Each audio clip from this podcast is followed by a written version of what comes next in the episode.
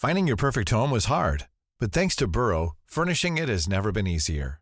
Burrow's easy to assemble modular sofas and sectionals are made from premium, durable materials, including stain and scratch resistant fabrics. So they're not just comfortable and stylish, they're built to last. Plus, every single Burrow order ships free right to your door. Right now, get 15% off your first order at burrow.com slash ACAST. That's 15% off at burrow.com slash ACAST.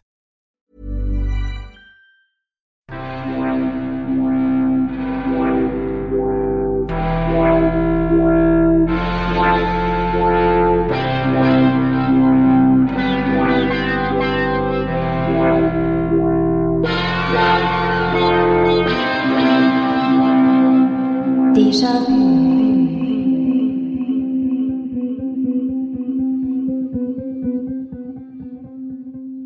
Hallo und herzlich willkommen zu dieser Sonderfolge des Déjà-vu Geschichte Podcast. Vielleicht denkst du dir jetzt, aber hey Ralf, äh, du warst doch letzte Woche da. Warum schon wieder eine Folge? Darauf habe ich zwei Erwiderungen. Erstens, freu dich doch einfach mal. Und zweitens, heute ist ein etwas besonderer Tag, auch wenn kaum jemand was darüber weiß. Aber das wollen wir ja gerade ändern. Denn heute ist International Podcast Day. Und auch letztes Jahr habe ich ja schon eine kleine Special-Folge gemacht zum Podcast-Tag. Das möchte ich dieses Jahr wiederholen. Hab tief, also wirklich ganz tief in den Wiederverwend-Sack gegriffen und bin zum Schluss gekommen, dass ich da ja was Passendes habe. Ich habe nämlich gerade vor kurzem so ein kleines E-Book zusammengestellt. Das nennt sich Psoffene Geschichte, wie Alkohol die Geschichte prägte. Ist ein ganz kleines, so ein 1 Euro Büchlein, Booklet. Ich habe das auch als kleines Hörbuch mal eingesprochen und aus diesem kleinen Hörbuch, das ist übrigens dann in als kleines Dankeschön für die Newsletter-Anmeldung gibt's das dann auch ganz zum Download. Daraus habe ich jetzt einen kleinen Ausschnitt mal parat, beziehungsweise eines der insgesamt sechs Kapitel. Ich wünsche dir ganz viel Spaß damit.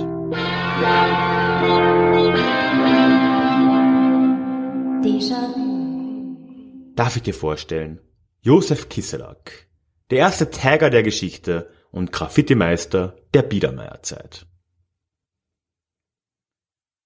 Es ist nicht furchtbar viel über diesen Josef Kisselak bekannt.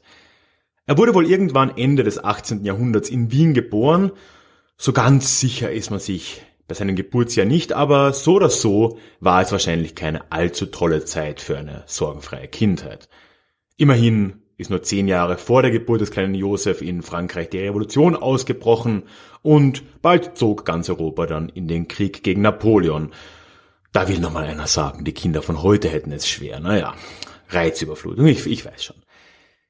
Ganz so wenig Glück hatte der junge Josef aber gerade für diese Zeit dann doch nicht, denn immerhin kommt er zumindest einer, aus einer gestandenen österreichischen Beamtenfamilie. Und das Beamtentum, möchte ich dich erinnern, ist noch heute das höchste Ziel eines jeden Österreichers. Kiselaks Vater arbeitete bei der K&K Privat-, Familien- und Vitikal-Vorkassen-Oberdirektion. Einer Wiener Behörde damals und wohl ja, starkem Anwärter auf das unnütz längste Wort der deutschen Sprache. Kurz nach der Niederlage Napoleons bei Waterloo und dem schon laufenden eigentlich Wiener Kongress, äh, den Kiselak sich auf die eine oder andere Art miterlebt hat, schloss er dann das Gymnasium ab mit der Matura und damit eigentlich hat er jetzt die besten Voraussetzungen schon mal erfüllt, in die Fußstapfen seines Vaters zu treten und Beamter zu werden. Und klar, die Geschichte hätte sich jetzt auch ganz anders entwickeln können. Kisselak hätte ein ganz langweiliges und typisches Bürokratenleben antreten können, und dafür war es damals ja auch eine gute Zeit. Österreich war inzwischen in den Biedermeier eingetreten, und das war eine Zeit, in der es nicht so wichtig war, was genau man im Leben denn jetzt tat. Wichtig war, dass man es leise tat und unauffällig und dabei möglichst eben kein Aufsehen erregte. Wie gemacht für einen Beamten. Aber trotzdem entschied sich der junge Kiselak erstmal gegen das ruhige Leben und schrieb sich erstmal auf der Uni Wien für Philosophie ein.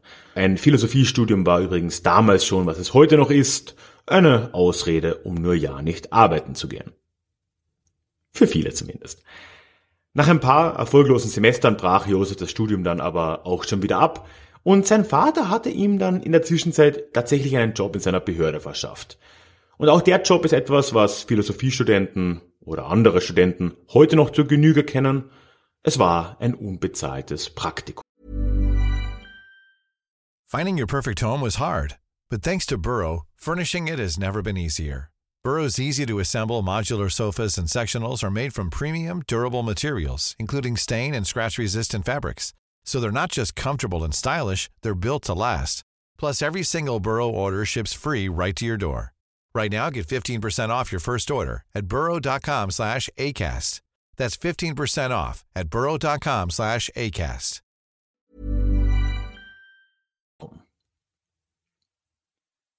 Josefs Zeit in der Vitalfondskassen Oberdingsbums verlief trotz allem großartig. Es gefiel ihm das sogar so gut, dass er nach sieben Jahren, man betone, sieben Jahren immer noch als Praktikant dort tätig war.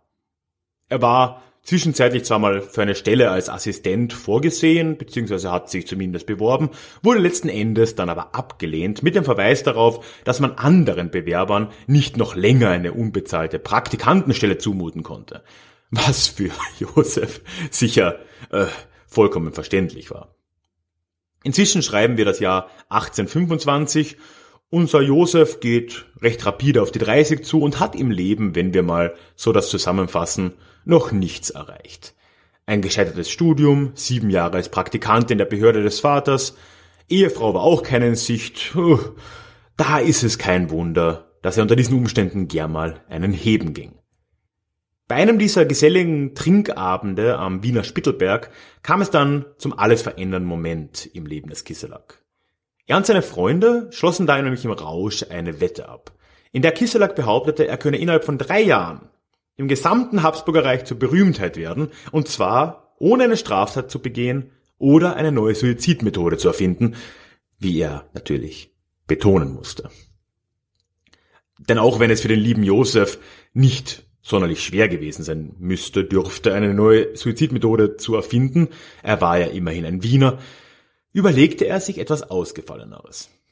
Noch im selben Jahr zog er los auf eine mehrjährige Wanderung durch Österreich. Dabei hatte er wahrscheinlich zwei Motive, um eben diese Berühmtheit zu erlangen und die Wette zu gewinnen. Einerseits verfasste er ein Buch über diese Abenteuer. Reiseberichte waren im Biedermeier sehr angesagt. Auch hier, wir haben ja schon ja, im vorletzten Kapitel über die Grand Tour gesprochen. Das war ja immer noch etwas, was relevant war und gerade Reiseberichte waren etwas, die gut ankamen. Und damit konnte man auch relativ schnell zur Berühmtheit werden. Blöd war für Josef nur, dass er als Schreiber ungefähr so begnadet war wie als Student und dementsprechend niemand wirklich viel Interesse an seinen sogenannten Skizzen einer Fußreise durch Österreich und der Titel geht noch ewig weiter mit allen, allen Orten, wo er so war. Das wollte niemand so wirklich lesen. Aber Josef hatte da noch einen Ersatzplan. Er hatte nämlich auf seinen Reisen auch immer Tinte und einen Pinsel, einen dicken Pinsel mit dabei. Und wo er auch hinkam, begann er seinen Namen, einfach nur Kisselak, gut sichtbar an irgendwelchen Orten zu hinterlassen. Das machte er dann eben drei Jahre lang, zog durch Niederösterreich, Steiermark, Kärnten, Salzburg, Bayern und Tirol und hinterließ überall an Wänden, an Mauern und wo es sich eben anbot, sein Markenzeichen. Den eigenen Nachnamen in fetter schwarzer Schrift. Nach einem Jahr mussten seine Saufkumpanen in Wien schon eingestehen, dass er die Wette gewonnen hatte.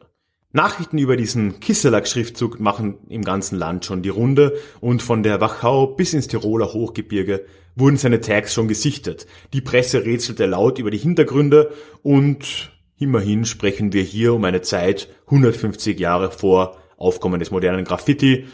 Da ist diese Rätselei in den Medien schon auch verständlich. Er hat also geschafft.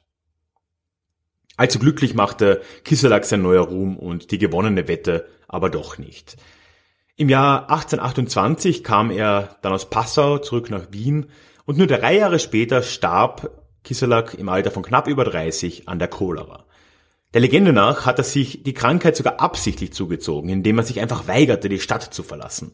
Und er nahm dann auch noch ganz gezielt ungewaschenes Obst zu sich, um ja, sich bestmöglich zu infizieren. Man könnte also sagen, geht doch, ne? So hat der am Ende tatsächlich noch eine neue Suizidmethode erfunden. Kiselaks Erbe ist aber noch bis heute zu sehen. Es gibt nach wie vor Tagger, aber auch seine selbst erstellten Tags sind bis heute sichtbar. An einer Felswand in der Wachau prangt sein Schriftzug noch immer. Und auch in Wien gibt es noch einige dieser Schriftzüge, wobei viele davon von Nachahmern sind, die einfach ebenfalls Kisselak hingeschrieben haben. Auch schon im 19. Jahrhundert. Dadurch kennt man ihn bis heute in gewissen Kreisen. Und mit der Zeit kam auch eine ganze Legendenbildung mit dazu. Zum Beispiel wird einer Geschichte nach auch behauptet, dass der Kaiser persönlich, Kaiser Franz I., Kisselak mal zu sich gerufen hätte und ihm befohlen hätte, doch endlich mit der elenden Schmiererei aufzuhören. Kisselak hat natürlich dann sofort Besserung geschworen und ja, ein paar Stunden später schaute dann der Kaiser auf seinen Tisch, auf seinen Arbeitstisch und was fand er dort? In großer Schrift eingraviert. Kisselak.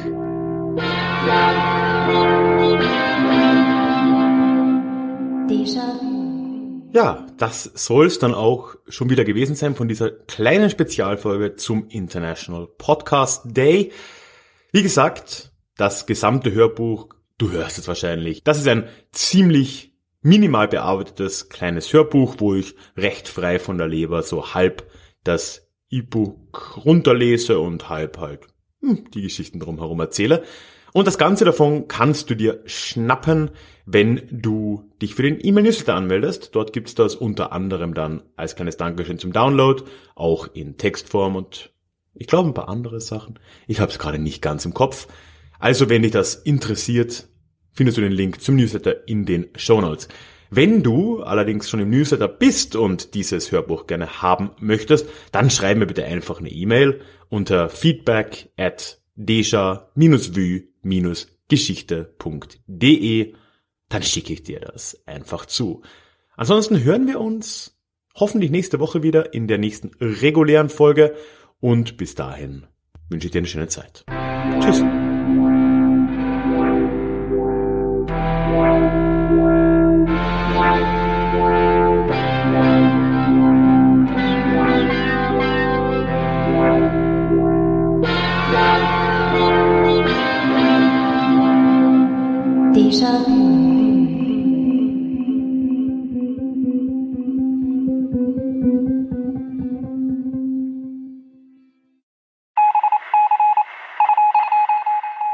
Möchtest du dich noch mehr mit Geschichte beschäftigen?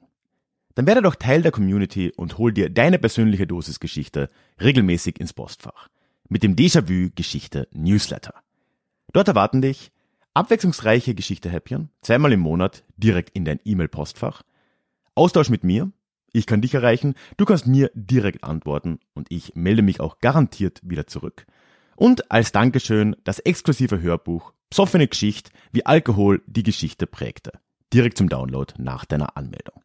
Alle weiteren Infos zum Newsletter findest du verlinkt in den Show Notes oder auf ralfgrabuschnick.com slash newsletter. Ich würde mich sehr freuen, dich dort begrüßen zu können.